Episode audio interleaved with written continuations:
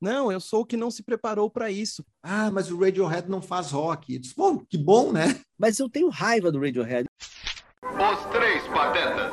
O trio mais biruta da tela nos divertirá hoje com a comédia.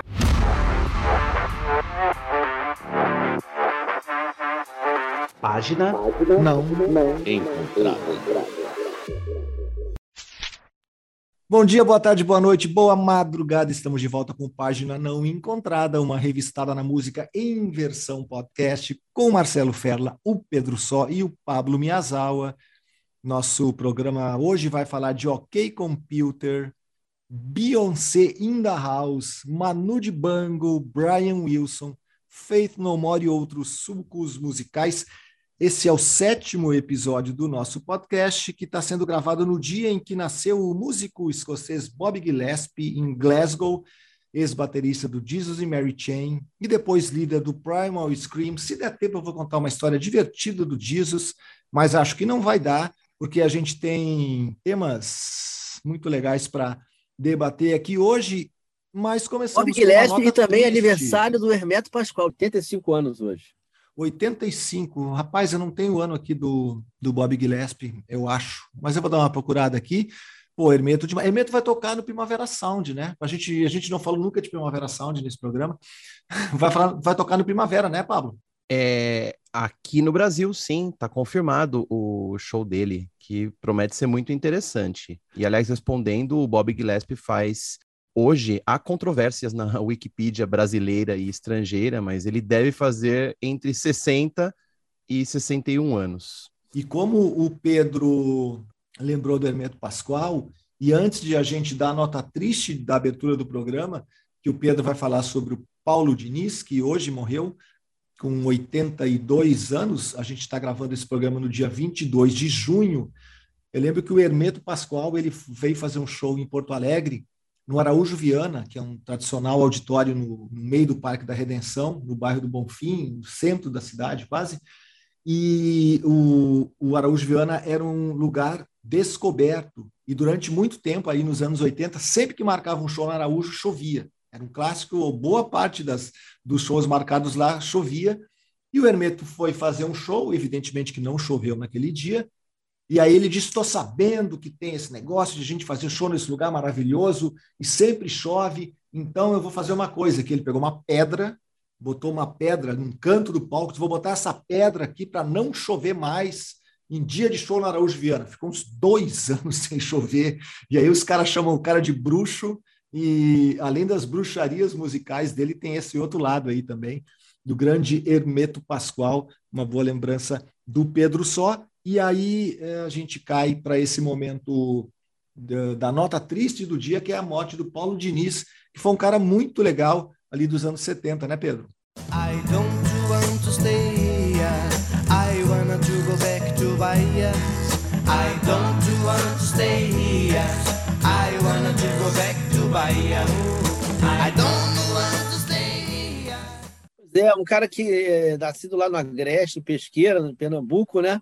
Mas ele, ele começou, veio para o Rio de Janeiro como radialista ainda, né? Tem uma história curiosa, porque ele veio para cá, ele, ele dizem que ele foi demitido, colocaram ele para tapar um buraco na Rádio Jornal do Brasil, ele errou todas as, todas as palavras é, em inglês, né? E, na verdade, Jornal do Brasil não, acho que era Rádio Jornal do Comércio, né?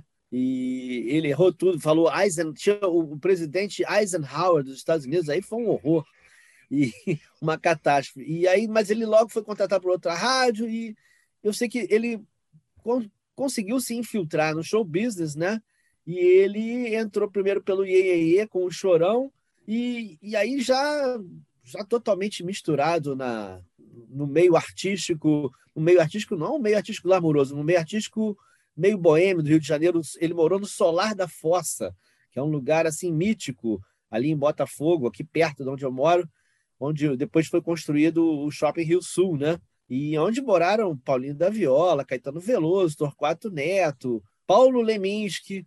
E aí do Leminski tem uma história bacana também que o Leminski era um cara, ninguém conhecia direito ainda, né? Tava aqui na, na marginália da cultura. E ele inspirou, deu, deu um, um, um mote assim para ele fazer uma música que é Ponha um arco-íris na sua moringa. Do, do, e que é um, um, não, é um, é um, não é um grande sucesso, mas é um clássico do disco dele, Quero Voltar para a Bahia, né? E ele acabou ficando eternizado com Pingos de Amor, um show para distrair, né?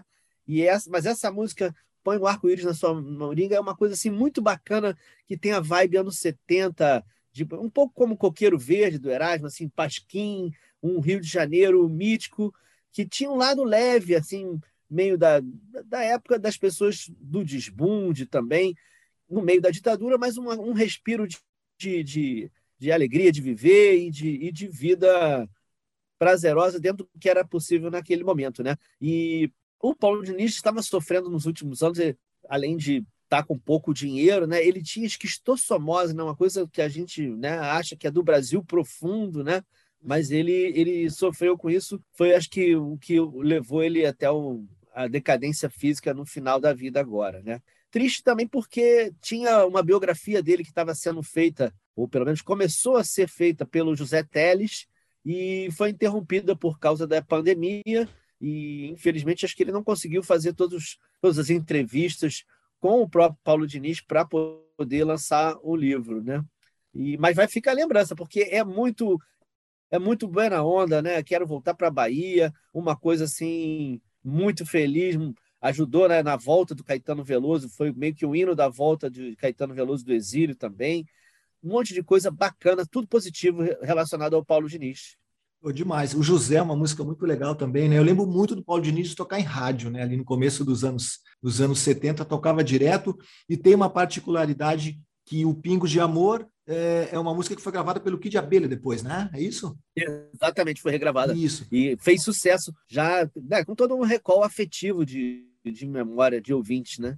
Isso, mas para mim, que vou a estádio, sou torcedor do Grêmio, a torcida do Grêmio canta o Pingos de Amor no final de todos os jogos do Grêmio, que é uma coisa muito legal, um momento bonito do estádio, e fica como uma homenagem ao Paulo Diniz. Imagino que no próximo jogo vai ser cantada com mais ênfase ainda, a linda Pingos de Amor, que vira um hino, e a torcida do Grêmio normalmente muda as letras né, do, das músicas, as torcidas de futebol né, normalmente fazem, mas nesse caso não, é a letra literal do Pingos de Amor do grande Paulo Diniz. Tem alguma nota de rodapé para dar, Pablo? A gente passa para o próximo, a próxima pauta, para a próxima nota, que é uma nota feliz. Não, a minha nota de rodapé é uma indagação, é uma dúvida. Nossa, fazia tempo que eu não via falar do Grêmio Porto Alegrense. Tá ainda em atividade? Não, desculpa, tá, tô brincando. Tá super bem em, em atividade, né? E diferentemente de outros tricolores, ele tem muitos títulos nos últimos anos. Ele está num ano ruim, mas é, tem muitos verdade. títulos acumulados nos últimos anos, diferentemente de outros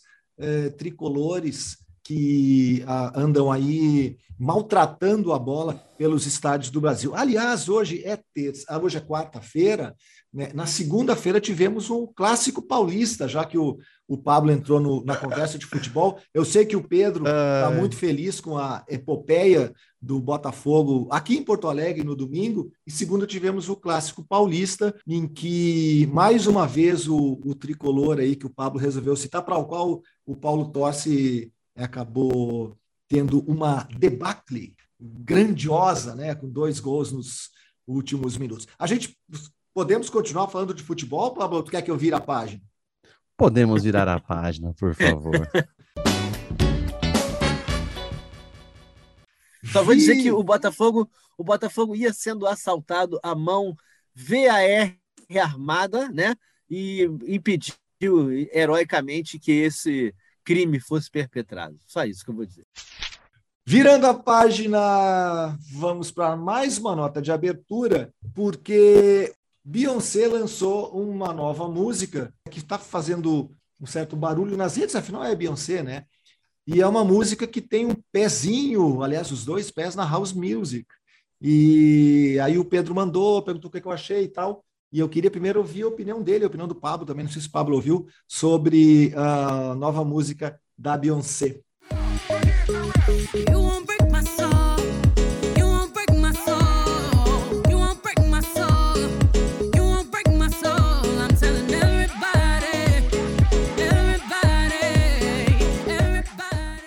Bom, é, não, não é assim um certo barulho. Essa música, ela foi. Ela é um blockbuster, assim, de verdade, bona fide.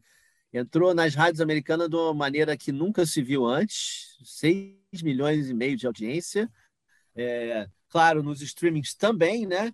E uma coisa que eu notei é que é engraçado, porque a gente costuma reclamar, às vezes, da excesso de reverência, do, do fandom que rola no, no jornalismo né, brasileiro, mas é muito engraçado, porque a Billboard coloca assim: Beyoncé has blessed our ears. Ela noticiou a chegada desse single, que também bagunçou o show business, porque foi uma estreia na terça-feira, em vez de ser na sexta. Então já quebrou as expectativas por aí, quebrou, enfim, quebrou os esquemas de toda a repercussão também.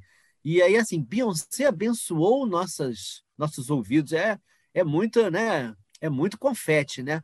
E, e, e nas redes sociais o, o fandom é encabeçado pela Michelle Obama também, que se derreteu toda.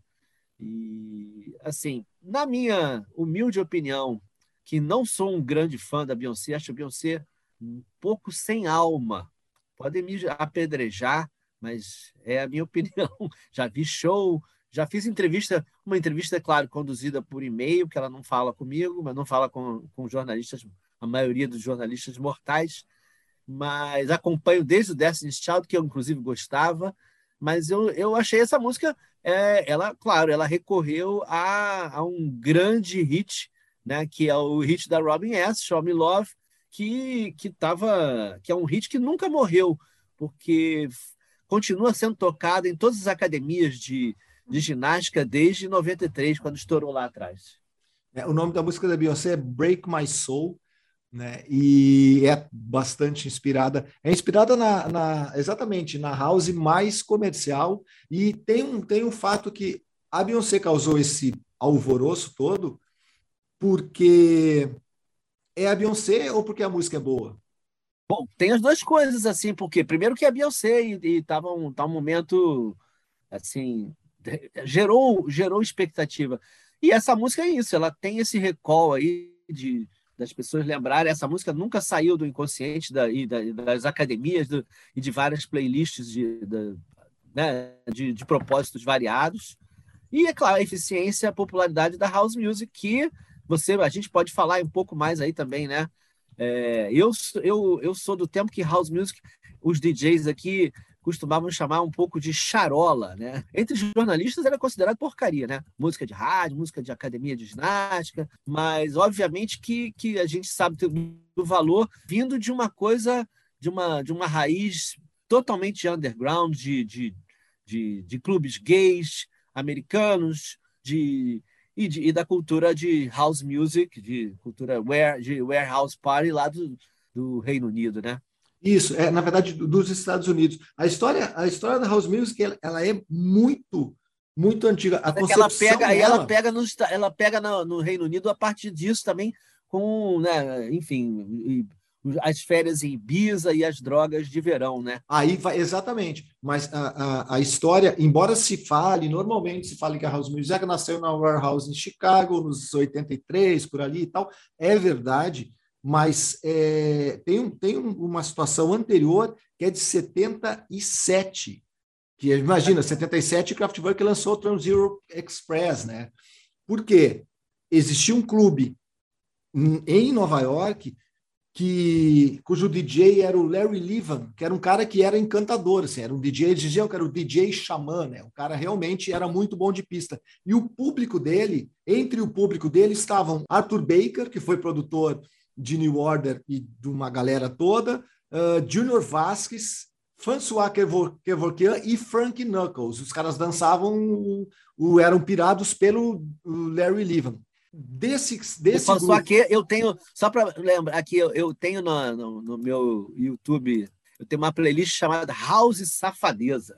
é sensacional. Eu quero. Tem François, tem François, François K, tem Living Joy, Dreamer, Blaze, Lovely Day, um monte de coisa nessa linha aí, que eu, eu realmente curto isso, esse tipo de som. Então, o, o Larry Levan, oficialmente, ele era o cara que meio que, que, que criou ali uh, a, a, história. Aí, o Levan foi convidado para tocar em Chicago, no clube The Warehouse, né? Só que ele não quis ir, não quis sair de Nova York. Então ele mandou um amigo, que era o Frank Knuckles, que era um cara que no começo dançava nas festas dele. O Frank Knuckles foi para lá, né? E ele se especializou num sets muito longos, misturando R&B com soul music e com muita montagem. O, o Knuckles era muito criativo. Ele usava técnicas caseiras para duplicar, remixar faixas. Estava o cara, o cara era um, era um puta de um DJ. E aí, uma galera lá de, de, de Chicago começou a gostar do que o Knuckles fazia e fazer isso também.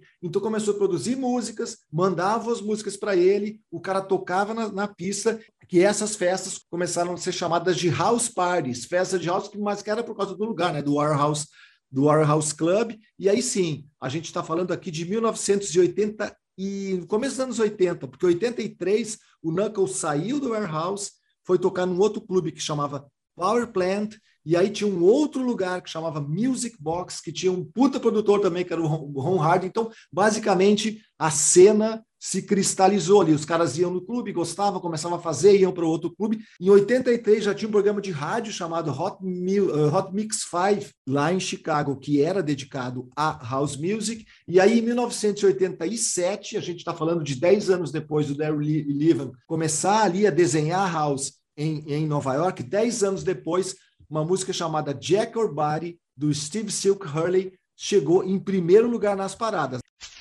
Essa música da, da Beyoncé, ela lembra um pouco também a Cissy Peniston com Finally. Ela tem, ela tem a ver com o, o lado mais comercial, mais legal da, da house music. É uma, uma, quase que uma homenagem e ela faz um pouquinho de hip hop ali também, né? Ela dá uma uma, uma conversada, ela acrescenta algumas coisas, a produção é excepcional. o rapper gay, né, que é o Big Freedia, né, que é o rapper gay que também tá, tá que já tinha trabalhado com a, colaborado com a Beyoncé no Lemonade e ela e ela, acho que é ela, né? Tá tá nessa música também. Também a música foi Explode, também foi sampleada em Break My Soul. Isso, e é muito é muito interessante porque eu acredito que vai ter uma ressurreição desses artistas que a gente já falando da house music por conta da estrondosa volta da, da Beyoncé, e isso, isso é bem legal. E chegou a ouvir também, Pablo?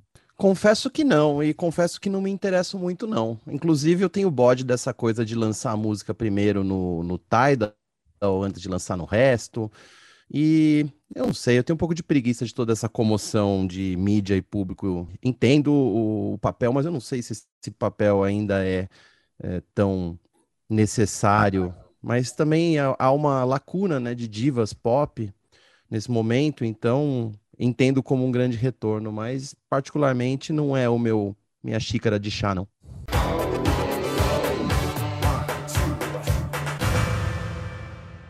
Ah, Tu falou, o, o, o, hit da House é o Jack or Body, e aí tu falou que tu tem o Jack or Body, então é isso?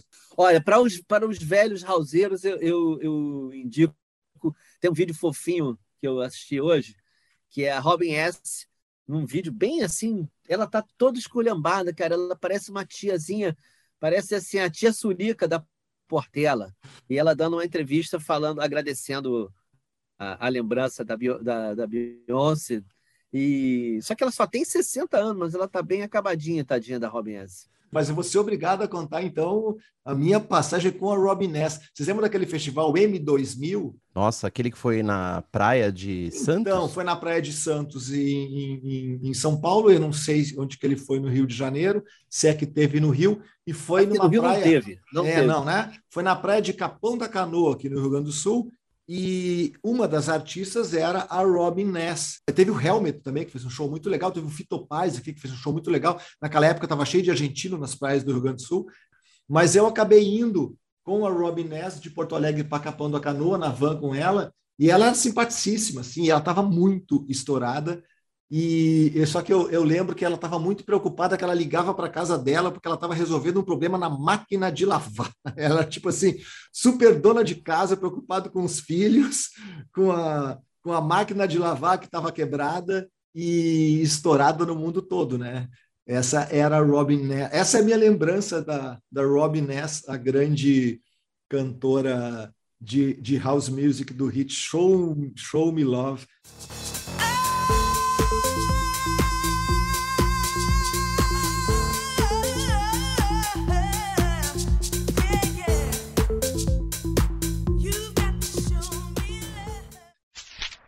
Vamos virar a página para a sessão resenha, em que nós três hoje vamos resenhar sobre OK Computer e, evidentemente, o Radiohead. Esse disco foi lançado no dia 16 de, de junho na Inglaterra, portanto, na semana passada. A gente ficou de falar sobre esse disco, não deu tempo, mas ele foi lançado em maio no Japão. Então, esses, esse aniversário aí de, de 25 anos, é isso, né? É, é um aniversário ou 20 anos? Não, 25, 25 anos, anos. De 25 anos. A gente pode usar qualquer data desse ano para celebrar. A gente encontra uma data no dia 22 de junho, se for preciso, digamos que o Pablo tenha comprado, ouvido pela primeira vez no dia 22 de junho de 1997, o OK Computer.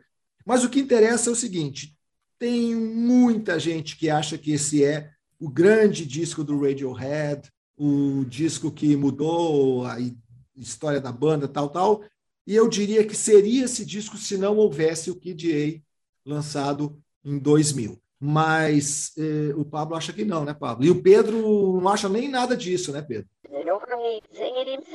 Sou pior de, eu sou o pior de todos, eu quero falar depois de vocês. Bom, a minha defesa não é para defender o, o indefensável, né? Eu entendo quem diz que o KDA é mais importante que o OK Computer, só que sem o OK Computer não existiria o KDA, né? Ele é uma é uma porta de entrada para outras sonoridades e eu me lembro de ter escutado o que o OK Computer pela primeira vez, acho que na mesma semana que foi lançado e ter ficado muito muito chapado com aquilo. Nunca tinha ouvido algo daquele jeito. Eu tinha, eu era um garoto de 19 anos, tá? Então, por favor, me é, entendam. eu era facilmente influenciável. Eu gostava de Oasis nessa época, gente. E gostava muito do The Bands, o disco do Radiohead, o segundo disco. Então, o OK Computer é, mostrou uma guinada muito interessante para um tipo de som que fugia um pouco do convencional, da estrutura convencional da, da música do rock, porque mesmo ainda com a presença do baixo, guitarras e bateria e voz, as músicas tinham estruturas diferentes, né? A grande maioria das músicas não tem refrão e umas sequências no meio, assim, que quebravam o clima e traziam o, a melodia para um outro lugar e aquela coisa de você se sentir totalmente oprimido, ao mesmo tempo que é uma música libertadora. Senti isso ouvindo o single Paranoid Android, que aliás tinha um, um videoclipe muito lindo.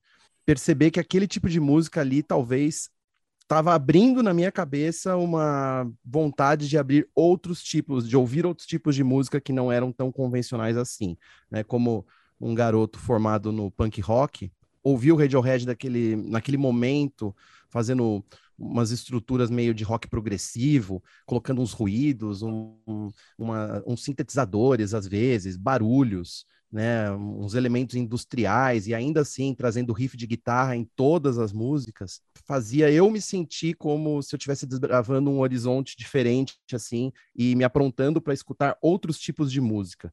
Lembrando que na época eu também escutava Dream Theater, né? Então, tá, talvez o meu critério não seja assim tão, é, digamos, requintado, mas eu me lembro exatamente dessa contradição, né, de perceber que eu escutava música muito simples, muito básica, e o Radiohead tinha essa intenção de fazer um rock que podia ser descrito como tudo menos básico. E ainda assim mantendo a melodia, mantendo, de certa forma, as estruturas mais convencionais de abertura, verso, pré-refrão, refrão, e solo, que a maioria das músicas tem, mas de uma maneira totalmente quebrada.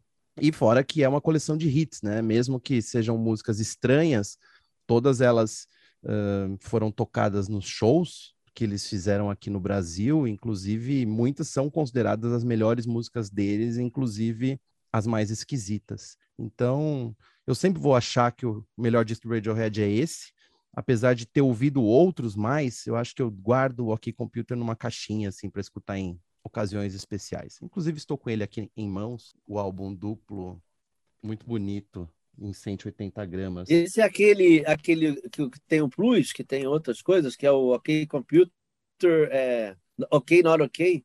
Não, não é esse. Eu gostaria muito que fosse esse, que foi lançado recentemente, inclusive, não ou é da época? Aí é 2017. É isso. É, o legal é que para identificar os lados do vinil, você tem que entender o, aquela, o uni do nitê, né, em inglês, que é o ini, mini, mine, mo. Então, o primeiro, o primeiro é, lado é o ini, que vai da música 1 a 3, depois tem o mini, que é 4 a 6, mine 7 a 10 e mo 11 a 12. Eu me lembro de ter dado uma risadinha. E tem aquela música esquisita no meio, né, que divide os dois lados, que é a Filter Happier, né, que é aquele aquele robô falando.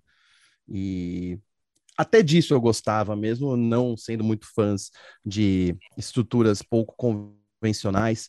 E eu me lembro também de ter achado muito interessante, vocês estavam lá naquele festival em que o, o Radiohead tocou com a abertura do Kraftwerk, né? Que acho que foi uma combinação que fazia mais sentido ainda, né, em 2008, 2009, quando rolou aquela, aqueles shows aqui no Brasil, porque eles já tinham lançado esses discos todos deles recheados de eletrônica, né? Mas na época a gente já começava a sentir esse cheirinho. Então é isso, Ferla. Sem o OK Computer não tinha como chegar no KDA. Fitter, happier, more productive, comfortable, not drinking too much, regular exercise at the gym, three days a week. Depois de ouvir o KDA, eu entendo o OK Computer como uma espécie de rascunho. Mas claro que os elementos todos estão ali e claro que ele se justifica. Primeiro pelo próprio nome, né? Para mim sempre OK Computer foi aquele OK, você venceu o computador, sabe? O mundo é agora. E acho também que esse disco tem o que eu sempre espero de um disco de um grande artista, ele é um disco que pertence muito ao seu tempo, né? Ele é um disco de final de século. E isso é muito, muito importante. No final do século que que diz que, ok, você venceu. Acho que é um disco que tem esse rompimento, ele rompe liricamente né, as, as letras, a maneira como ele é composto, ele tem é, esse caráter de rompimento, mas não rompe esteticamente, tanto quanto o Kid A acabou rompendo. Né? Ele ensaia, ele tem muitas músicas que, que passam pelo que depois é, seria o A. É um disco de desconstrução o KJ é muito mais desconstrutor nesse sentido, né? Eu gosto muito da ideia de que os computadores nos anos de 90, eles eram ainda todos a favor, né?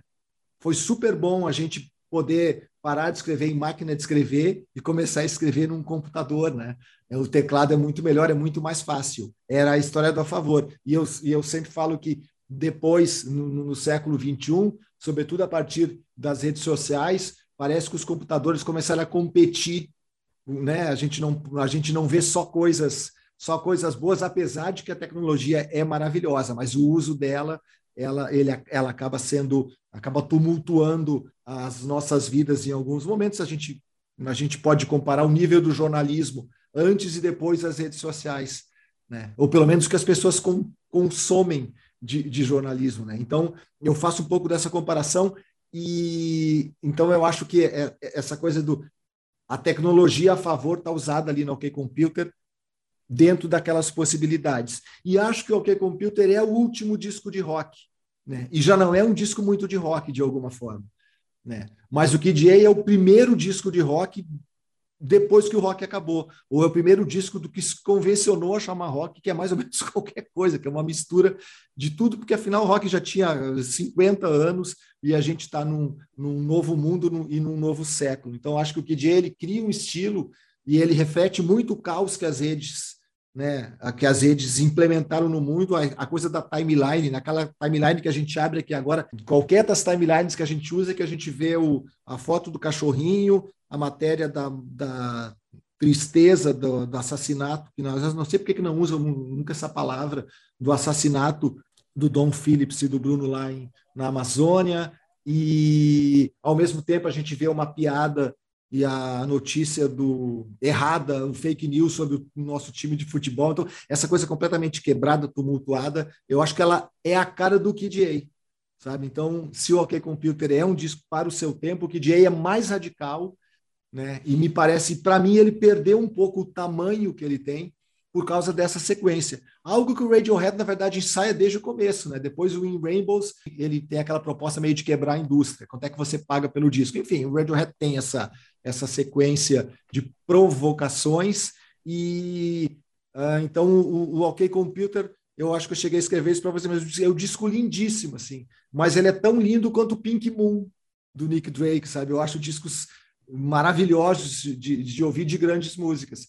Mas eu acho que depois do Kid ele, ele se tornou quase que um, um rascunho. Ele não é único, mas ele é um disco maravilhoso que eu gosto demais. Posso fazer uma denúncia polêmica que nunca fiz antes? Hum. eu fui um dos que doou o dinheiro para o Radiohead quando o In Rainbows foi lançado naquele esquema, pague o quanto você quiser, e eu fui lá e doei uma libra para ganhar o disco, o download do disco, porque eles falaram, pague quanto quiser. Eu falei, vou pagar uma libra. O dinheiro saiu da minha conta e o link nunca chegou. O Radiohead me deve um álbum. Uma denúncia que praticamente quebra o programa agora. Tom York, me dá meu In Rainbows agora. Então é por isso mesmo eu vou falar mal do Radiohead.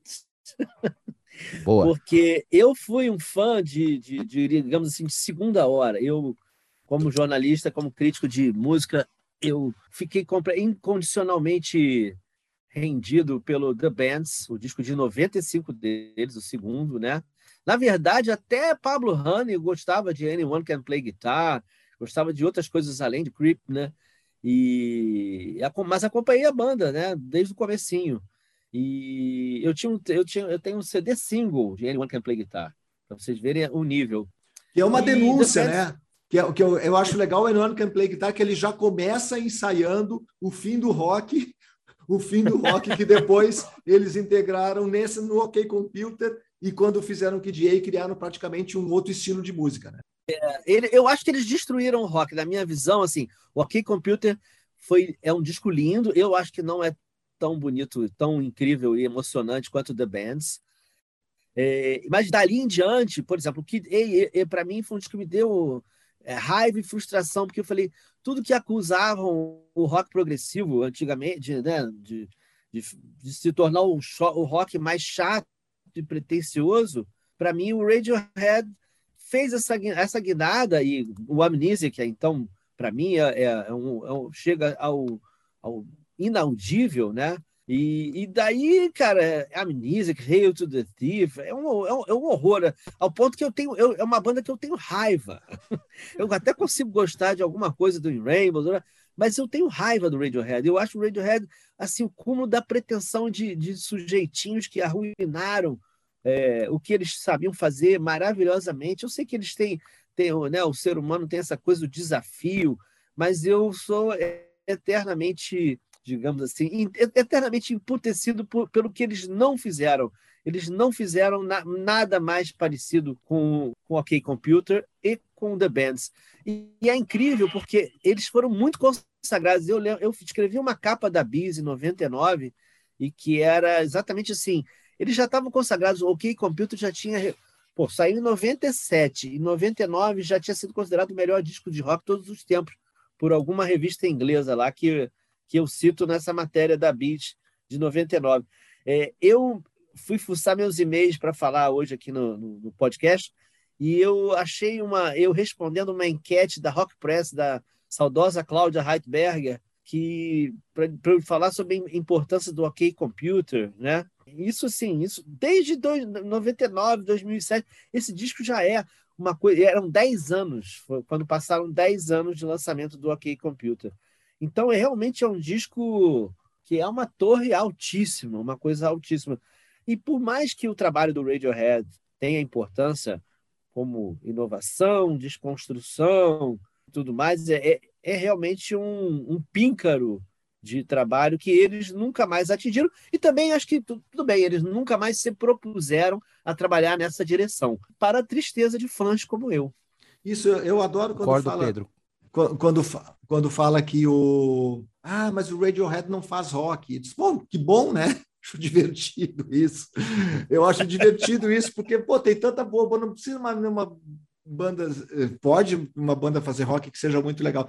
Mas também, se tiver outra possibilidade artística, que não seja rock, já tem banda de rock boa pra caramba. E eu gosto muito da ideia, eh, e eu entendo a questão de gosto, por isso que eu falo, eu defendo, você tem razão, cara. O cara que gosta de rock e critica diz que eles não são rock, eu dou força. Eu acho que não é isso mesmo. Mas assim, é, eu realmente acho que a partir do, do KJ, eu gosto muito de Rainbows, eles fizeram, eles criaram um, um outro estilo de música, que para mim é o estilo de música que meio que define as possibilidades é, do século XXI, entre lirismo, a tecnologia, o caos, a pretensão artística, sim, né, mas acho que eles têm qualidade para isso, tanto que a gente já, já elogiou várias vezes aqui o Johnny Greenwood, que é um guitarrista brilhante, um músico brilhante, né? Acho que a banda realmente é muito legal. E também gosto dos trabalhos paralelos, como agora o The Smile, que a gente até falou deles aqui no primeiro no primeiro episódio, acho que no primeiro episódio do Página Não Encontrada. Pablo, tu queria, eu acho que eu te interrompi, eu, eu não sei se tu quer falar alguma coisa a mais. Não, só, só queria dizer que eu concordo em gênero, número e grau com o Pedro Só. Eu também me sinto um órfão do Radiohead raiz, o Radiohead moleque aquele Radiohead que usava três guitarras a serviço do rock and roll, sabe? E agora, tipo, eu entendo é, a importância e gosto muito quando eles se prestam a tocar essas músicas que tratam, se tratam de rock nos shows, nos palcos. É, eu sempre fico prestando atenção não na guitarra do Johnny Greenwood ou mesmo na guitarra que o Tom York toca, mas na do, do Ed, Ed O'Brien, né? Que é um guitarrista que só faz barulhinhos. E a partir do momento que ele começa a tocar no o Kid A, né, basicamente, ele se torna o guitarrista dos barulhinhos e dos efeitinhos. Ele não toca praticamente uma nota inteira e nenhum acorde. Quando ele toca as músicas dos três primeiros discos, aí ele volta a ser um guitarrista base de fato. Mas eu, para mim, é um grande reflexo, né? É um guitarrista que só serve para fazer aqueles ruídos, é, aquelas ambiências. Eu gosto dos dois Radioheads. Isso eu acho mais legal, cara, ele não ficar fazendo solo de guitarra. Já tem o David Gilmour já fez todos os solos legais de guitarra, para mim tá bom, já tá já tá tudo resolvido. Ele inventou um negócio. Eu gosto realmente de, de, dessa história.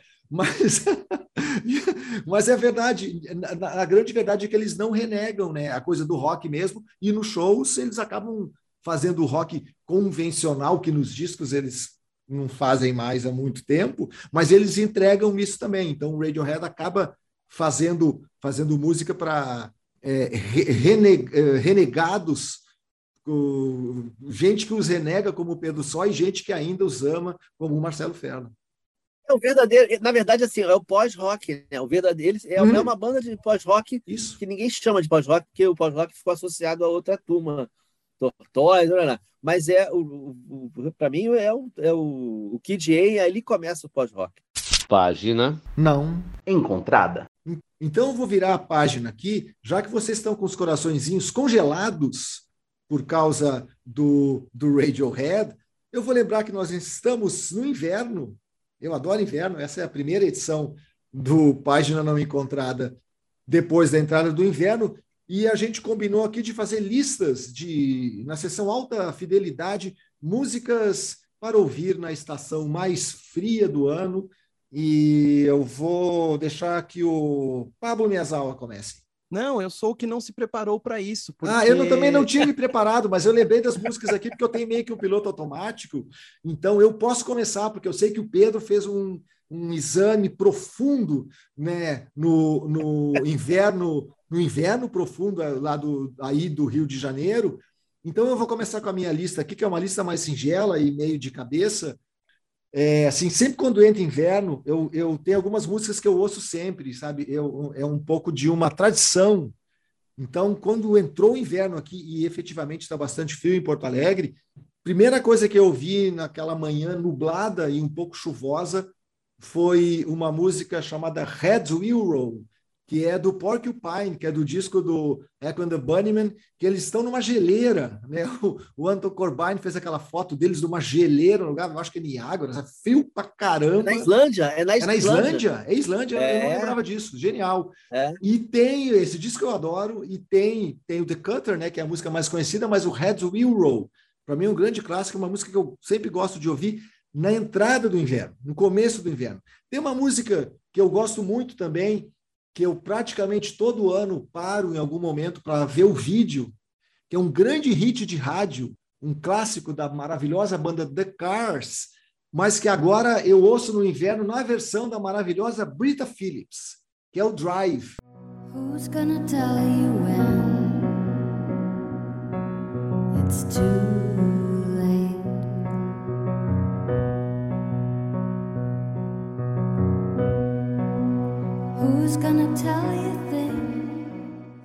Outra banda que eu acho é, apropriada para se ouvir no inverno, no inverno é o Lloyd Cole The Commotions. E eu sugiro Are You Ready to Be Heartbroken? O que, que eu tenho mais aqui? Mais duas músicas que eu gosto de ouvir no inverno. Uma é o Tinder Sticks, que é o Traveling Light, que é maravilhoso. There are places I don't remember. There are times and days they mean nothing to me.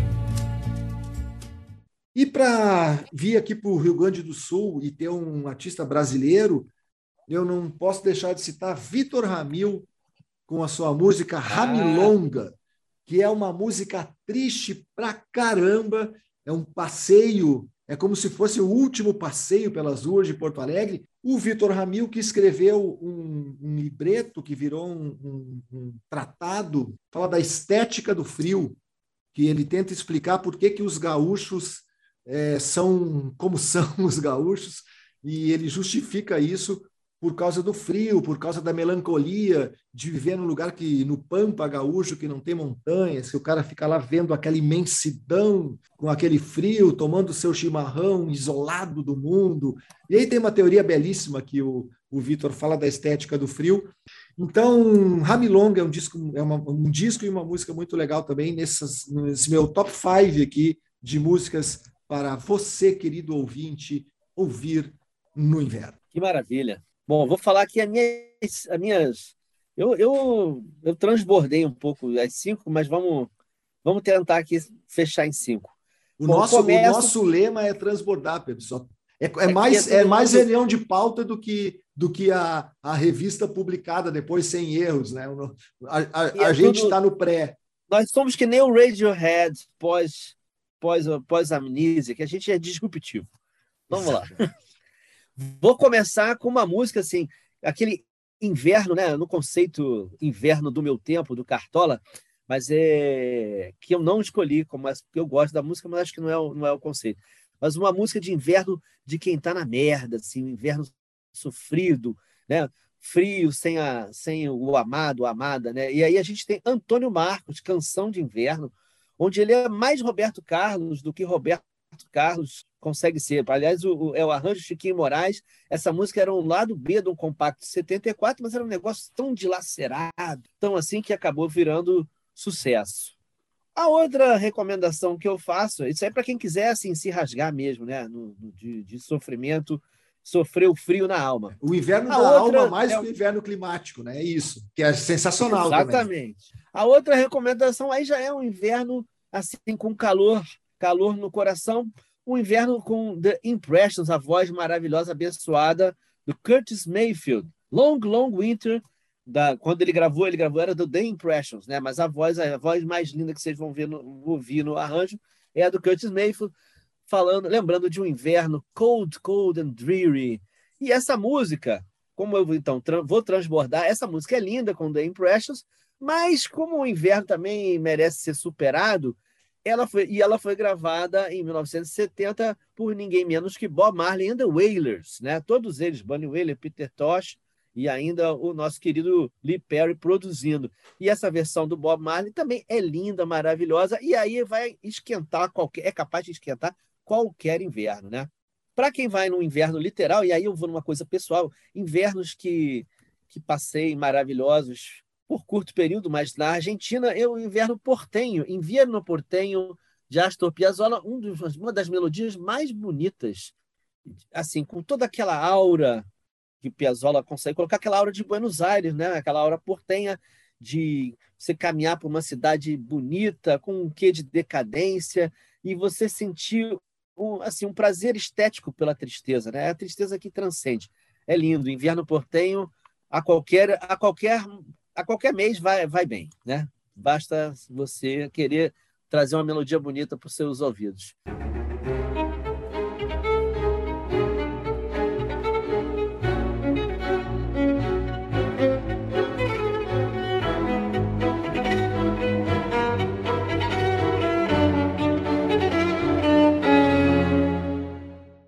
Outra dica é Walk Out to Winter, do Aztec Camera uma banda cult dos anos 80 que ficou meio assim é, dentro do escaninho da bossa inglesa, só que no caso bossa escocesa, né?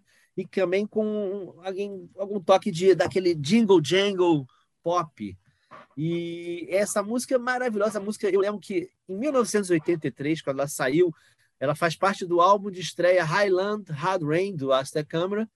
E quando saiu, eu ouvi no, no, no rádio, né, no programa do, do grande podcaster e guru Maurício Valadares, do Ronca Ronca, o nosso John Peel. Ele tocou músicas desse disco e eu gravei numa fitinha cassete. Eu me lembro que eu gravei essa música, Walk Out to Winter. Fiquei louco por essa música. E, e outras pessoas ficaram loucas por essa música. Uma das pessoas que ficou louca por essa música foi Johnny Marr, dos Smiths, que ele falou assim: ouvi essa música e morri de ciúme, né? E aí, com o senso competitivo dele aguçado, ele veio escrever This Charming Man, né? É, também querendo impressionar outro personagem, o, o, John Peel, que é o herói do nosso querido Maurício Valadares, e, e era o herói desses caras do rock britânico dos anos 80. Então vale a pena muito ouvir o Walk Out Winter do Aztec Camera e eu recomendo, como eu sou um cara exagerado, eu recomendo uma versão extended de oito minutos. A guitarra do Rod Frame é uma coisa maravilhosa, assim, uma benção. E aí a gente tem mais ainda, ó. Quantos já foram aí? Já foram quatro? Ah, assim? não, pode ser, pode ser, mas só então já que eu te A interrompi quinta, aqui. é que, é que a do, a do, do, do, do Long Long Winter, dos Impressions, eu recomendo também na, do Mar- na versão do Marley. Aí a gente tem Jardim de Inverno, o Jardim de Inverno, que é uma música muito importante para mim, assim, porque ela é uma, uma música escrita por um cara que eu amo e vou falar um pouco mais depois, que é o Benjamin Biolay, e pela Karen Ann, que é outra cantora e compositora francesa. E essa música, composta por eles quando eram muito jovens, né? ainda no, no final dos anos 90, ela foi gravada primeiro pela Karen Ann e depois ela entrou para fazer o ressurgimento de um grande, um grande nome da música francesa, Henri Salvador, um dos nomes influentes da bossa nova. Era um, um, um, um cantor nascido na Guiana, né, mas que fez sucesso na França, que era na verdade um entertainer, um cara, um, um cara, um grande cantor, um chansonnier elegante, mas também um, entertainer, um cara de, de humor, de, de palco. E o Henri Salvador voltou já com 80 anos a, a, a voga com essa música que virou o título do disco dele, Jardin d'Hiver, e é uma música lindíssima. Eu vou recomendar, para variar, vou recomendar em duas versões, porque eu também acabei descobrindo, ao fazer a pesquisa para esse podcast aqui, que ela foi regravada recentemente, esse ano, pela Kerrenan, junto com um quarteto de cordas, o Quatuor Debussy, que é uma coisa também, é uma, um negócio tradicionalíssimo, 30 anos de carreira, um violoncelo, dois violinos e aquela viola que toca vertical, violino alto. Lindíssima versão do Jardin d'Hiver e é uma coisa também de aquecer a alma, maravilhosa.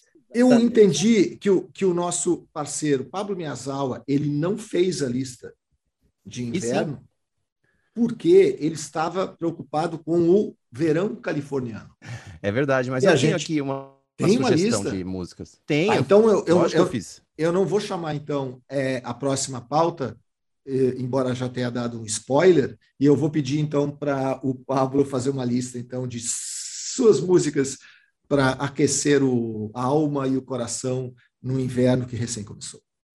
Bom, vamos lá. Eu vou ser o capitão óbvio aqui, porque alguém precisa ser, né? Vocês aí tirando pérolas da cartola, das gavetas, dos arquivos, e eu vou com o óbvio do óbvio. Espera só um E- pouquinho que eu vou te interromper aqui, porque eu esqueci de uma música que eu disse que tu não pode citar dessa vez, porque dessa vez é eu que vou citar. Eu vou citar seis também, porque o Pedro citou Pink Moon do Nick Drake, é o top one da minha, da minha lista. Desculpe aqui, mas eu não vou deixar tu mais uma vez des- destilar teu conhecimento, teu amor pelo Nick Drake, porque eu tenho ciúme disso. Que disco Não, maravilhoso que é o Pink Moon, né? Eu botei para ouvir esses dias de novo, assim.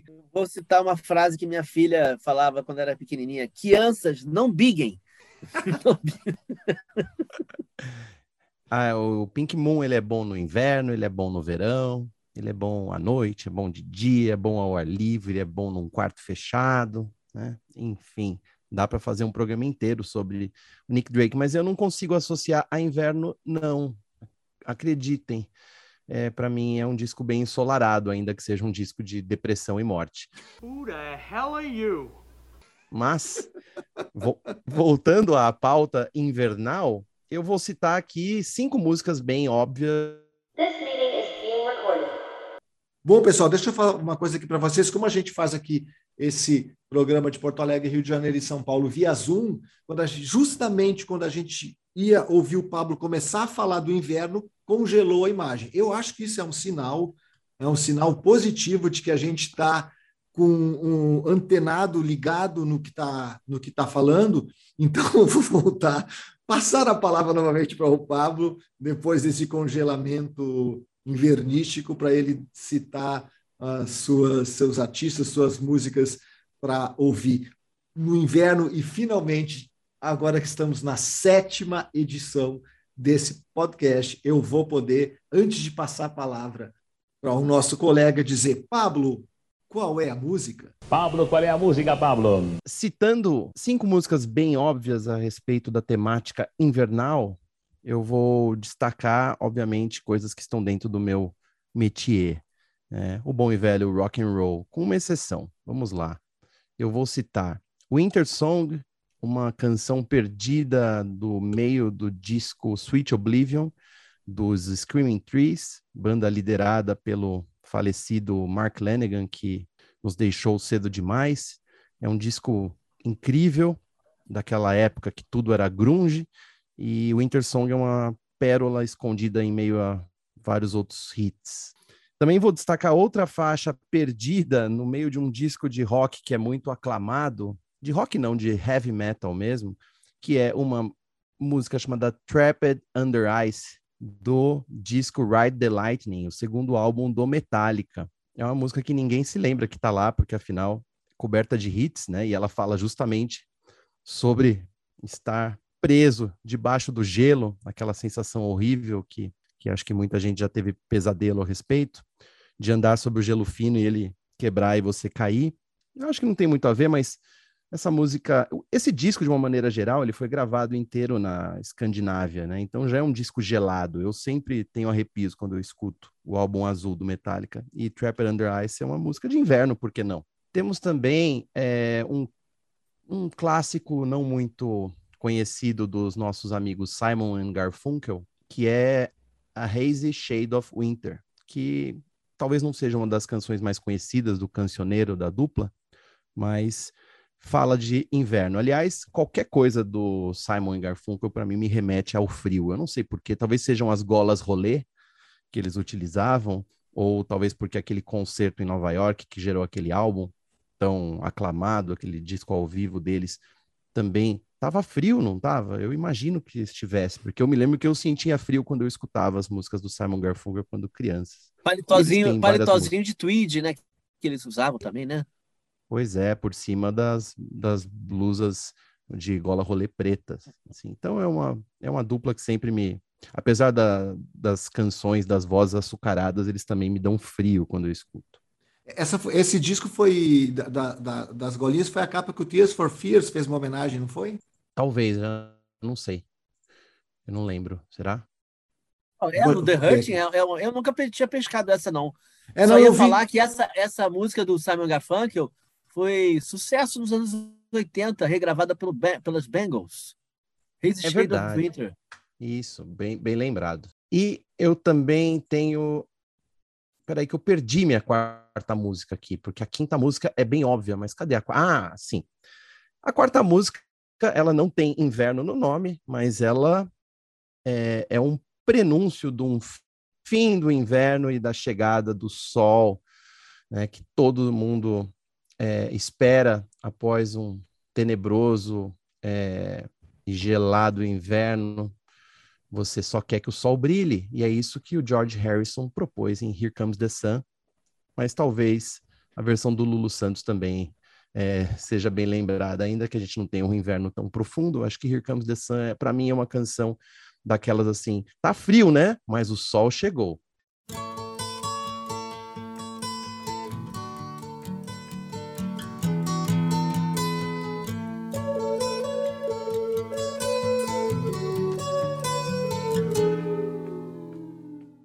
E para terminar, é, como não poderia deixar de faltar, é, o exemplar não roqueiro da minha lista, a música que praticamente fala sobre a temática dessa lista, né? Aquela que diz que é um dia frio e um bom lugar para ler um livro.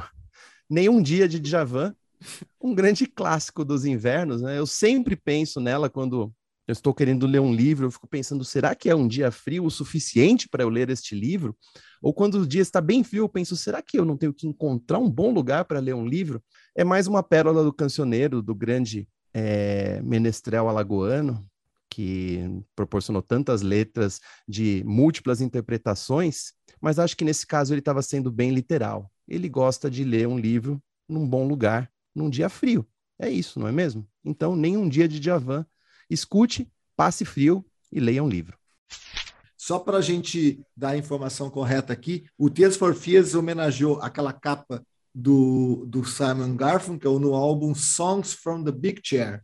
Eles fizeram inspirado, eu vi um documentário, eles fizeram de fato inspirado naquela capa em que o Garfunkel tá com a sua gola rolê. Como é que chamava também? Tem outro nome para essa gola, né? Gola Verdade. rolê.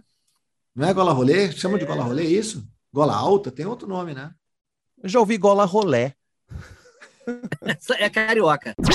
Bom, como, como eu ia virar página para o Pablo falar sobre Brian Wilson mas o Pablo acabou falando agora por último na lista. Eu vou fazer um, um box aqui, depois a gente volta para para Califórnia. Saímos do inverno alagoano para o inverno californiano, porque Brian Wilson fez 80 anos essa semana, no dia 20. Semana passada, o Pablo destacou o show da Little Sims no, no Primavera Sound. E aí, como eu sempre faço aqui depois de ouvir os meus colegas, eu fui pegar a referência, fui ouvir artista tal, e aí eu achei que o clipe era meio parecida com uma atriz, e me deu conta que a Little Sims é atriz da série Top Boy, que é uma série de gangsters londrinos do, que está no Netflix já na terceira temporada e tem dois outros atores também a principais que são rappers. É uma série que foi que no primeiro ano ela não fez muito sucesso. Aí o Drake o rapper Drake, que gosta muito de cinema, ele botou uma grana lá e a série chegou na sua terceira temporada, agora faz bastante sucesso e é uma série protagonizada por rappers ingleses bem interessante. E eu recomendo essa série por conta do, da história em si, que é muito bacana, mas também pela trilha sonora. Quem gosta daquela onda de música inglesa, que eu gosto bastante de lá de dubstep, de grime, do hip hop inglês e do, de todas essas músicas bastante contemporâneas feitas pelos ingleses, pode ver sem erro vai gostar bastante da trilha sonora do Top Boy que está no, no Netflix.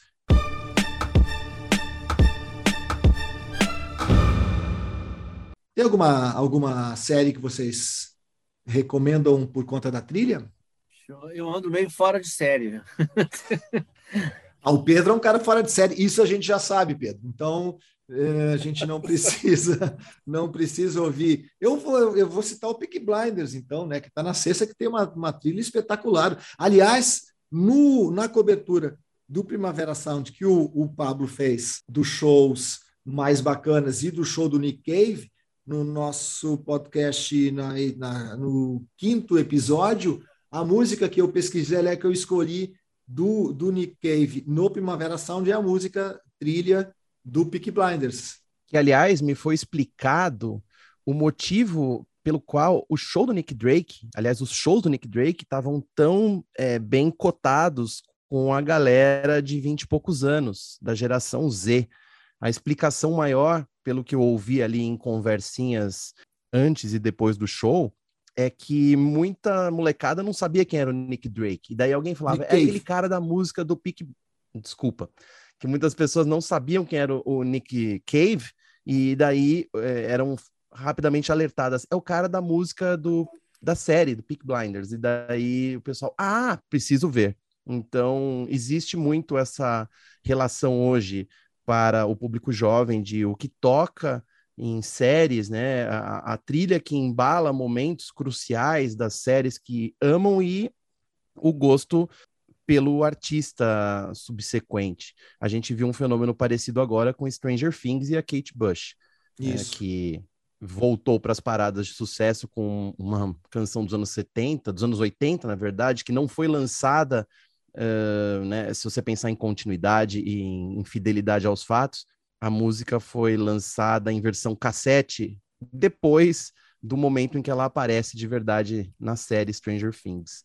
Mas o fato é que a música Running Up That Hill voltou para as paradas e a Kate Bush finalmente deu uma entrevista a respeito disso, né, explicando que, enfim, não esperava que algo assim fosse acontecer. É muito interessante, né, o fato dela não falar, não dar entrevista, não fazer show e aparecer de vez em quando e todo mundo fica louco, sendo que ela sempre esteve lá, né? E é uma cena, assim, importante de Stranger Things, mas é uma personagem secundária, escutando uma música. Eu não entendo a comoção, mas eu também não entendo mais nada em muitas coisas, então não vai ser isso que eu vou entender.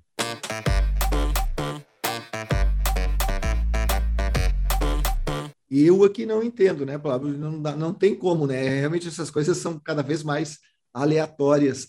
E a gente comentou, acho que faz uns três programas, o, o sucesso, a volta às paradas da Kate Bush, mas ela continuou subindo, né? Agora ela é primeiro, né? Eh, chegou ao topo. Eu acho que quando a gente falou disso, ela não estava no topo das paradas ainda. É um sucesso que, que não é efêmero, não. Ele, ela está muito tempo por causa do, do Stranger Things ocupando esse espaço. E, aliás, no Peak Blinders tem música do Radiohead, né? Nessa, nessa temporada. Acho que já tinha tido alguma, num, talvez no segundo ou terceiro ano uh, do, do, do Peak Blinders, mas agora tem música de novo é, do, do Radiohead na sexta temporada, que é a última temporada dessa série, que é absolutamente sensacional.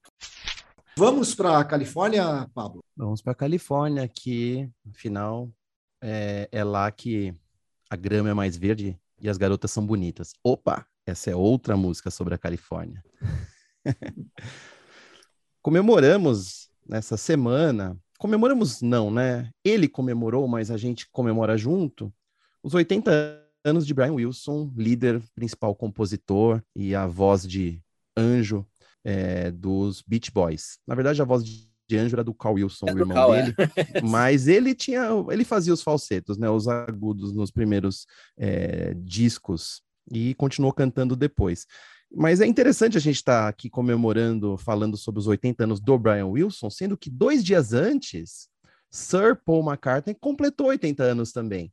Que semana mais louca é essa de 1942, né? Numa quinta-feira qualquer, você tem James Paul McCartney nascendo em Liverpool. E aí, dois dias depois, em Inglewood, Los Angeles, Califórnia, nasce Brian Douglas Wilson. Que semaninha para o rock.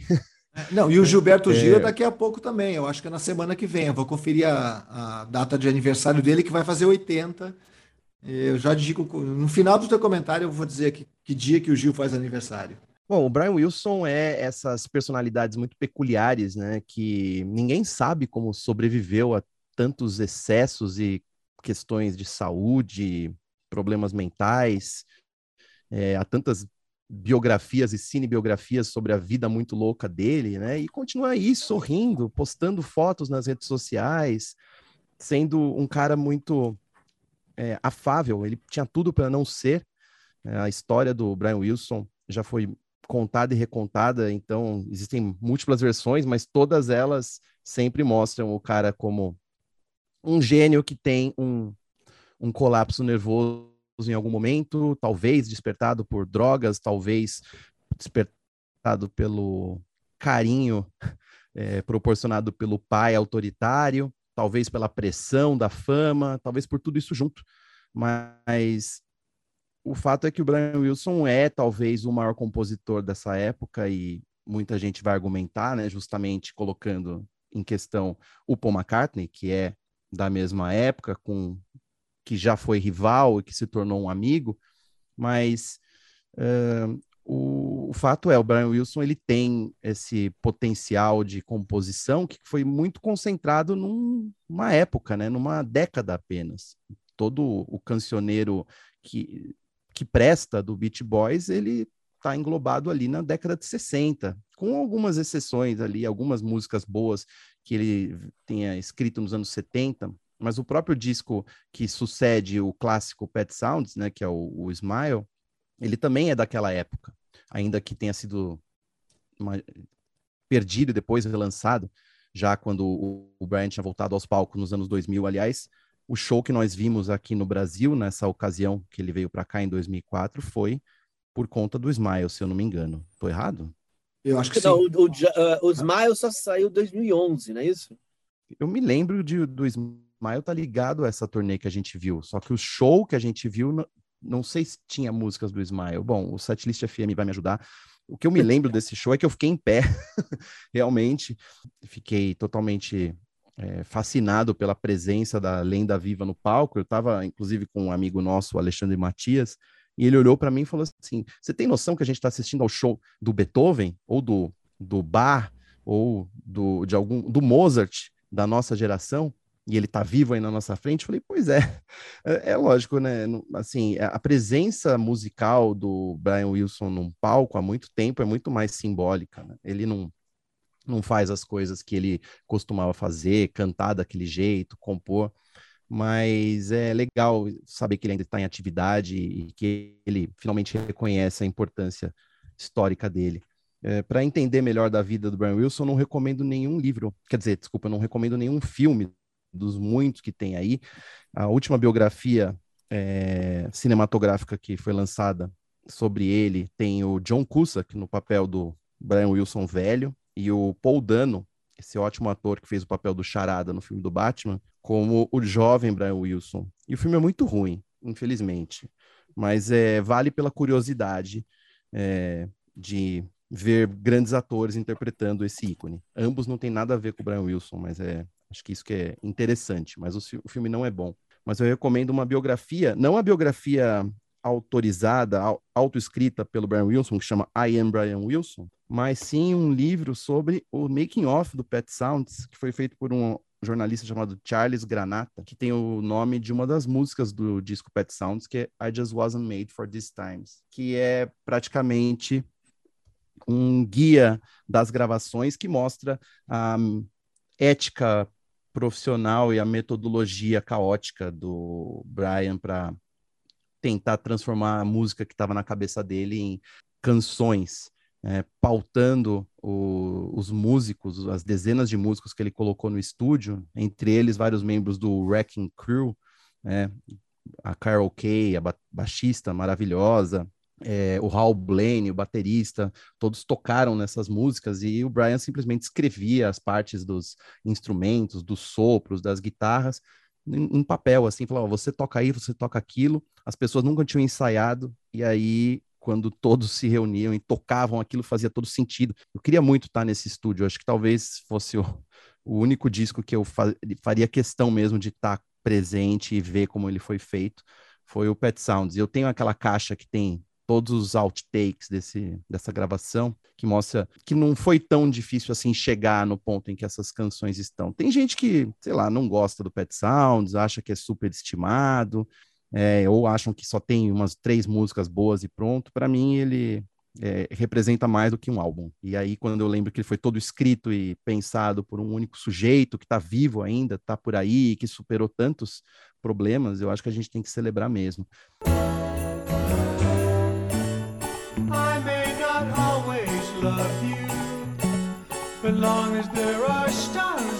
I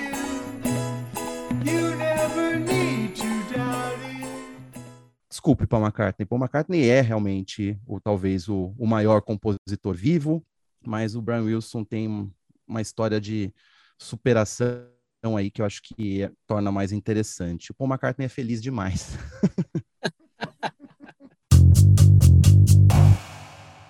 Vamos, vamos para Camarões, não? Vamos falar, vamos chegar vamos na nossa Camarões. na verdade, nós Oitentão vamos para cinquentão? Oitentão para cinquentão? Exatamente, é. Vamos, vamos, nós vamos para Nova York, porque isso é uma é epopeia. boa. É, A gente está é, dentro nesse ano 72, né, de tantas comemorações de discos que saíram em 72, 50 anos, a gente tem que lembrar é um é um lançamento importantíssimo da música e que não está sendo tão lembrado assim, porque primeiro porque é música africana, segundo que ele é pioneiro de um estilo de música que apesar de é, eternamente cultuado, reciclado e, e, e, aplaudido, dançado, é a disco music, né? Ele é considerado pioneiro da disco music nesse disco. Estamos falando de Sou Makossa, do Mano de Bango. É, essa música saiu em julho de 72 como lado B despretensioso, né?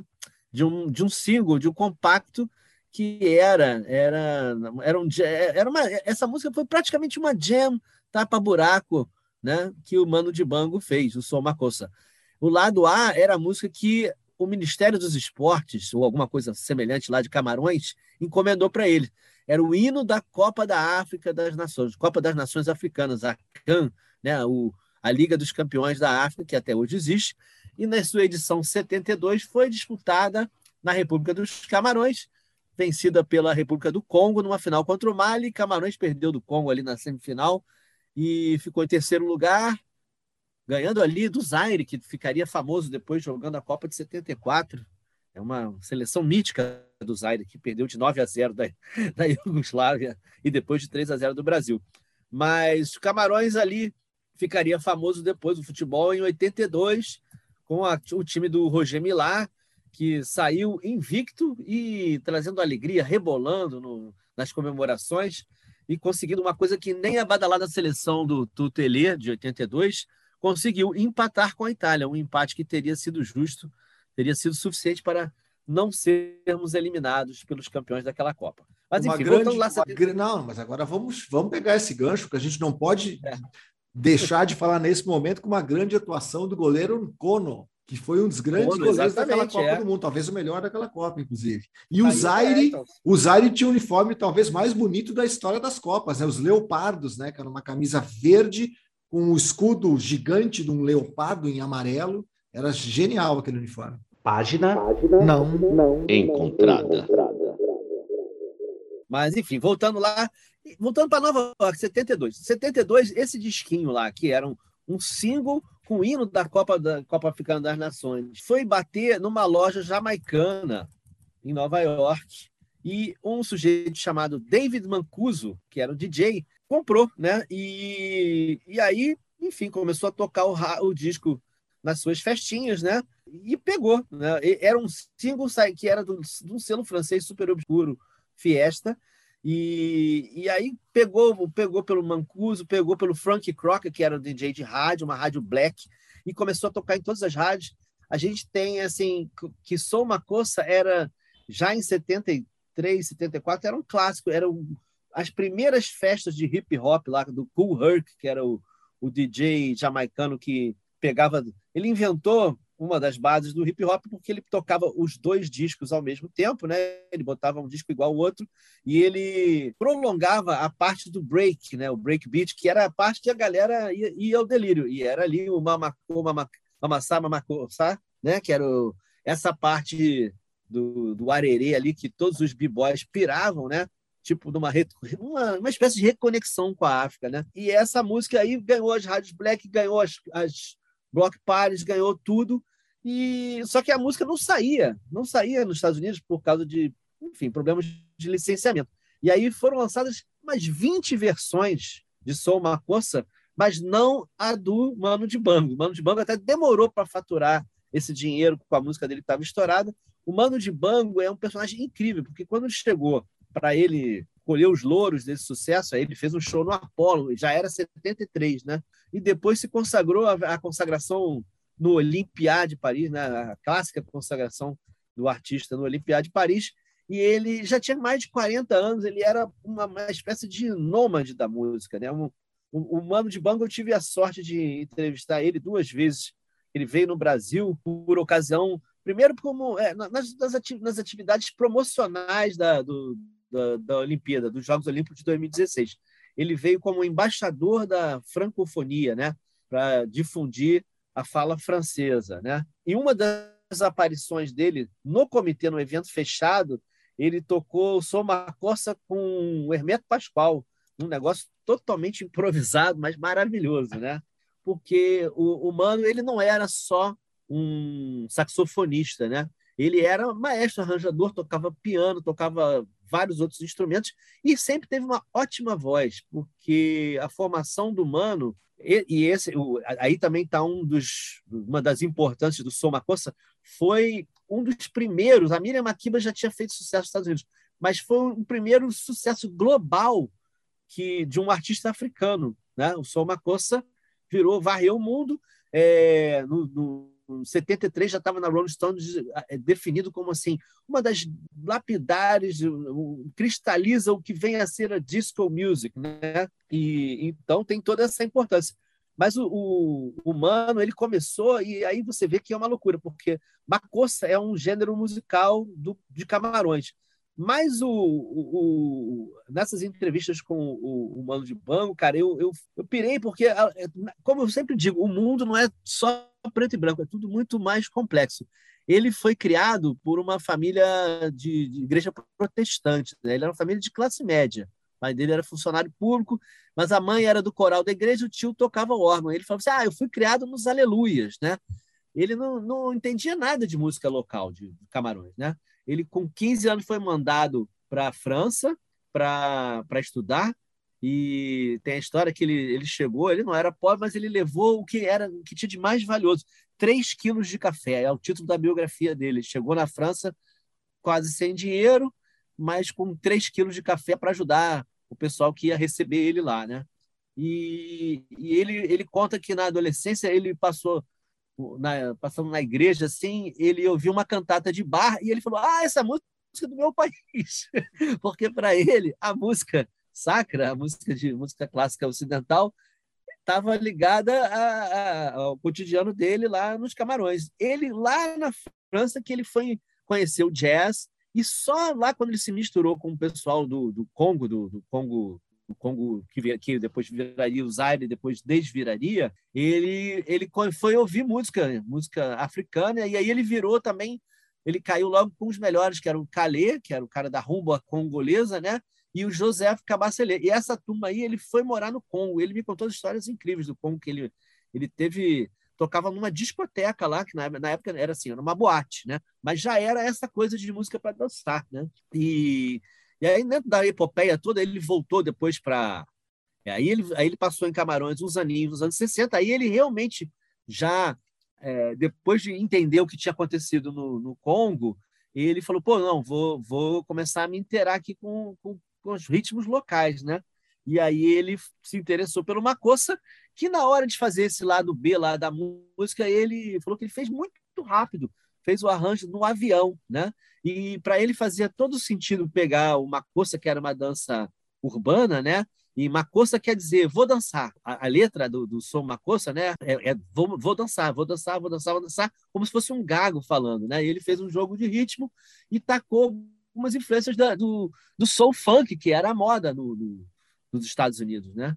E daí mudou a vida dele, o mundo dele. Ele, com 40 anos, se tornou um cara incrível da música e teve muitas outras aventuras. Ele, ele, ele também morou na Costa do Marfim como diretor da Orquestra Nacional. Ele tocou com um cara também muito interessante chamado Nino Ferrer, que é um, um, um, um francês franco-italiano, né, que, que foi muito que é conhecido por alguns hits de, de Ye, Ye, Ye como por exemplo Le Cornichon, Deixa de Banca do na versão do Reginaldo Rossi, né? E ele rodou o mundo, fez tudo isso. Depois ele fez 200 discos maravilhosos, não ficou no som Macossa, né? Fez, fez discos na Jamaica, fez discos mais funk, fez discos mais de jazz, que ele era um, também um. O, o grande barato dele era jazz, né?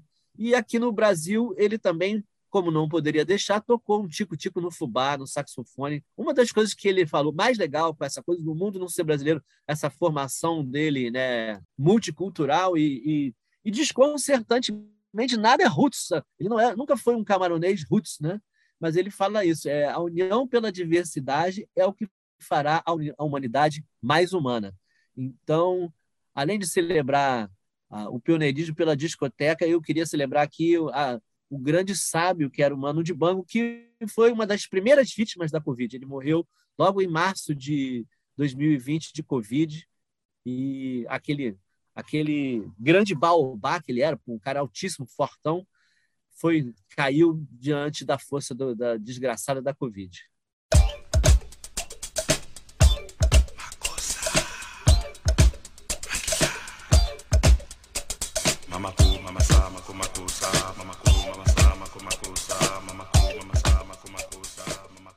Fazendo dois links aqui, o Dibango ele tem uma semelhança com a história do Gil, né? De ser um artista globalizado, de tocar muitas coisas, muitos estilos, ser conhecido no mundo todo, de levar um pouco é, de, da, da, música africana, da, da música africana de raiz para todos os, os lugares. E eu falei que o Gil faz 80 anos, é dia 26 de junho, tá? Então já quero propor que no próximo episódio a gente dedique um tempo para falar desse grandioso músico brasileiro do mundo que é o Gilberto Gil. A outra ah, pauta que é coisa, legal. Vou lembrar só uma coisa que um, um, momento que eu tive maravilhoso com o Mano de Banco, infelizmente apagado, porque o comitê organizador do, dos Jogos Olímpicos não manteve o conteúdo que foi produzido.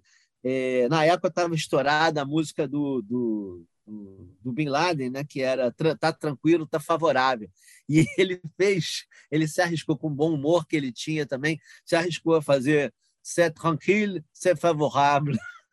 Incrível. Ele falava, ele falava isso que essa coisa da música de dançar, valorizar né? Ele falava assim: ah, algumas pessoas dizem que eu fui pai da disco music, mas se isso é verdade, na hora ali de ser pai, pelo menos eu não estava sabendo, né? Ele... Esse é o gancho legal talvez ele tenha sido o avô, talvez o tio avô, talvez o tio, então, da house music, né? Porque a gente começou falando de house de Beyoncé fazendo house, e na verdade a house é um, um a, quando, quando o, a, a, disco music chegou num ponto de ser muito comercial, e, e, e é curioso, né? Porque ela, ela mais ou menos estava acabando quando o, o Saturday Night Fever foi lançado, né? Quando o Bee gravaram o que se chamou lá de disco music, é porque ela já estava num, num, ponto comercial sem, sem futuro, e a house music é um, uma ressurreição da disco music com novos elementos, e aí com acréscimo, sobretudo, dos DJs produzindo música de, de um jeito diferente.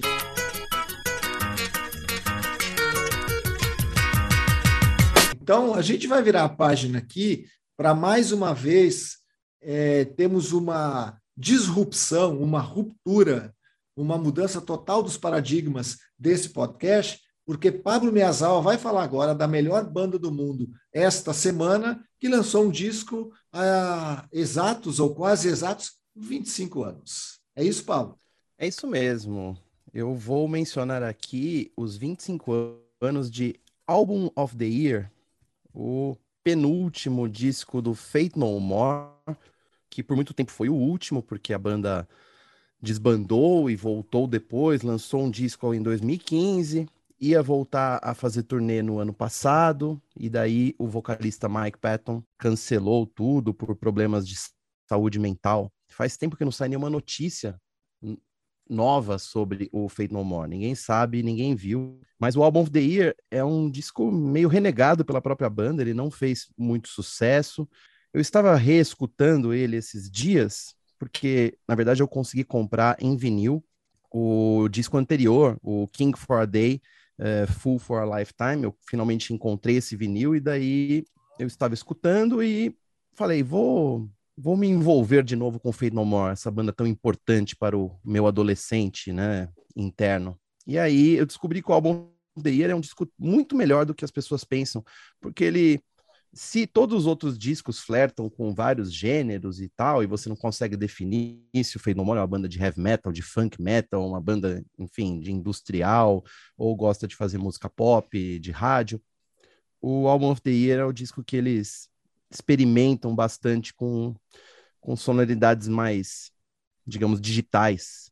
É um disco bem moderno para a época, ainda que a crítica daquela daquele tempo tenha renegado o disco, falando que o disco está perdido, que as pessoas, que a banda não sabe o que, que fazer com a própria música, né? Não teve uma crítica positiva, pelo que eu vi.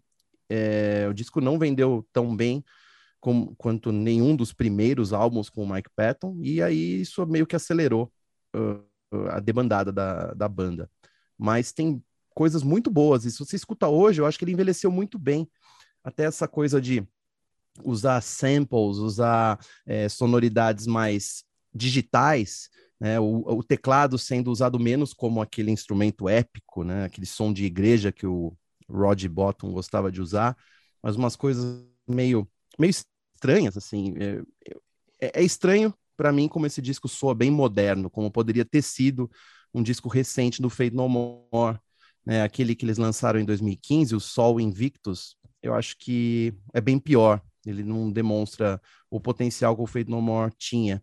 E podia ter formado vários hits esse álbum, né, o álbum of the year, só que não aconteceu. Infelizmente foi o prego no caixão do Fade No More clássico.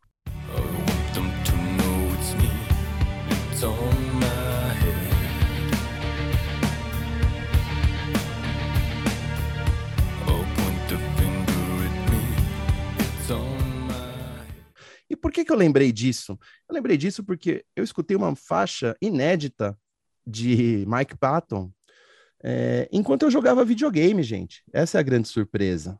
Acreditem, Mike Patton cantou no tema de um novo game que foi lançado há alguns dias, um jogo das Tartarugas Ninja.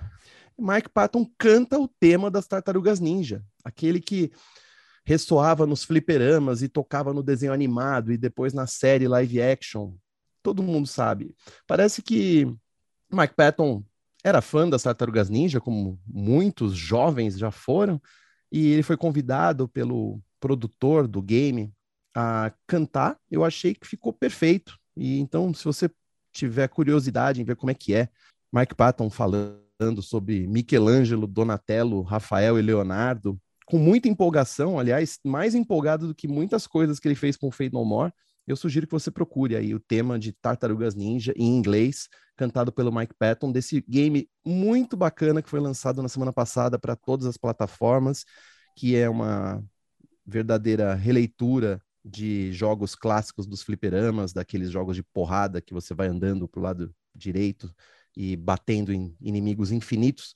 O espírito dos anos 90 tá todo lá e o Mike Patton gritando Tartarugas Ninja em alto e bom som, acho que combina muito bem.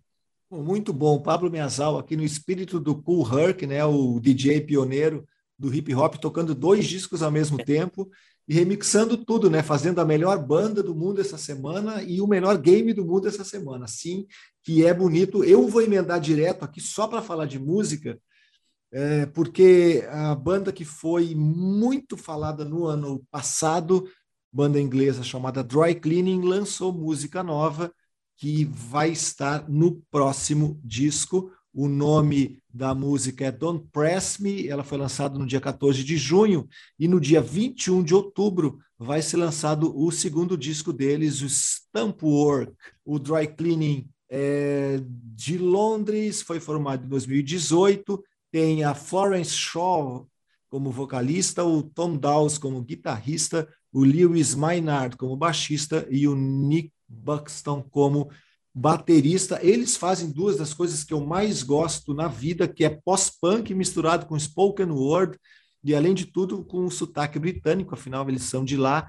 Isso para mim é muito gostoso de ouvir. De alguma forma eles lembram, me lembram um pouco The Fall, né? E a, a Florence Rocha é muito legal cantando e declamando ao mesmo tempo. É sexy, é dançante, tem ótimas influências e a musicalidade deles é muito legal, assim, é muito gostoso de ouvir o Dry Cleaning. É, essa música especificamente, Don't Press Me, tem uma base que lembra muito a guitarra do New Order, né? e a Florence Shaw é espetacular, cantando, até cantando mais do que normalmente é, nas músicas do, do Dry Cleaning é, ela disse que essa música foi inspirada por conceitos de desastres políticos, crise ambiental, desespero existencial e celebração de vidas perdidas recentemente. Ou seja, a gente tem cada vez mais, eu, de agora para os próximos anos, uh, o resultado das músicas feitas, da arte concebida durante a Covid. Né? O, o, a, todo esse período uh, que a gente teve nos últimos dois anos, que ainda está aí é, se estendendo por muito mais tempo do que a gente gostava, certamente vai refletir nas próximas criações artísticas.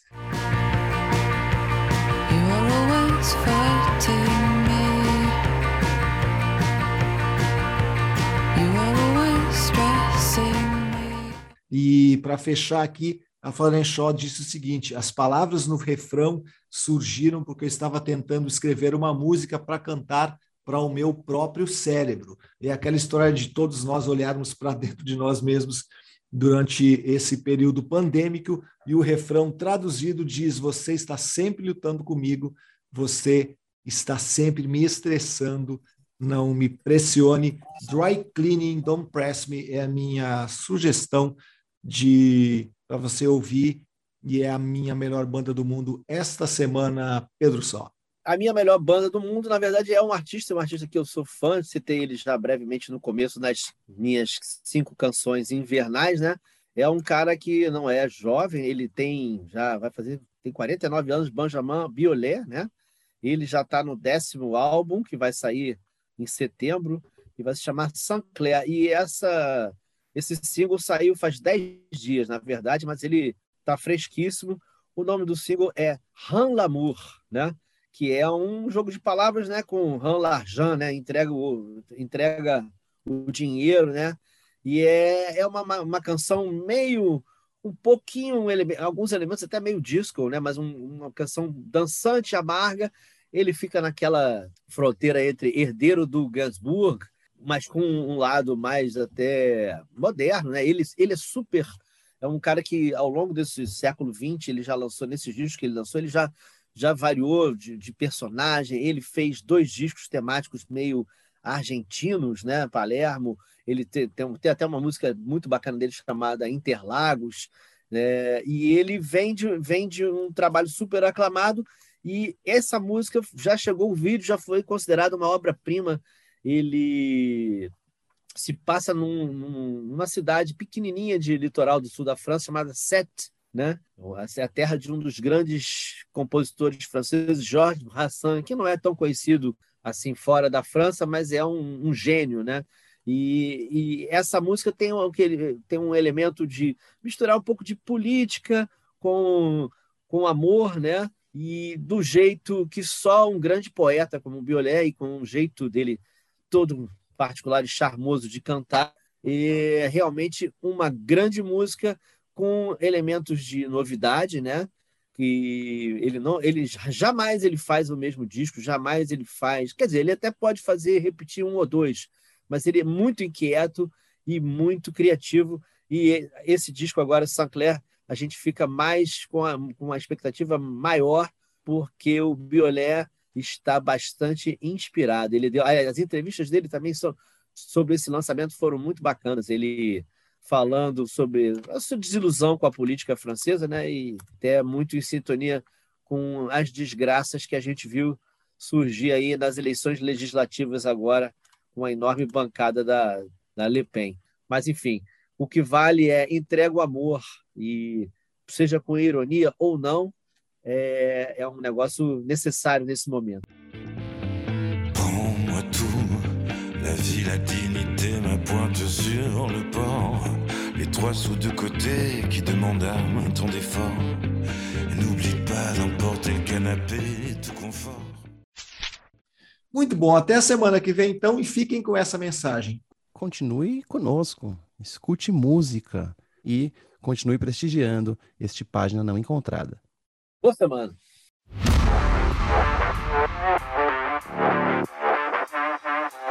Página Não. encontrada.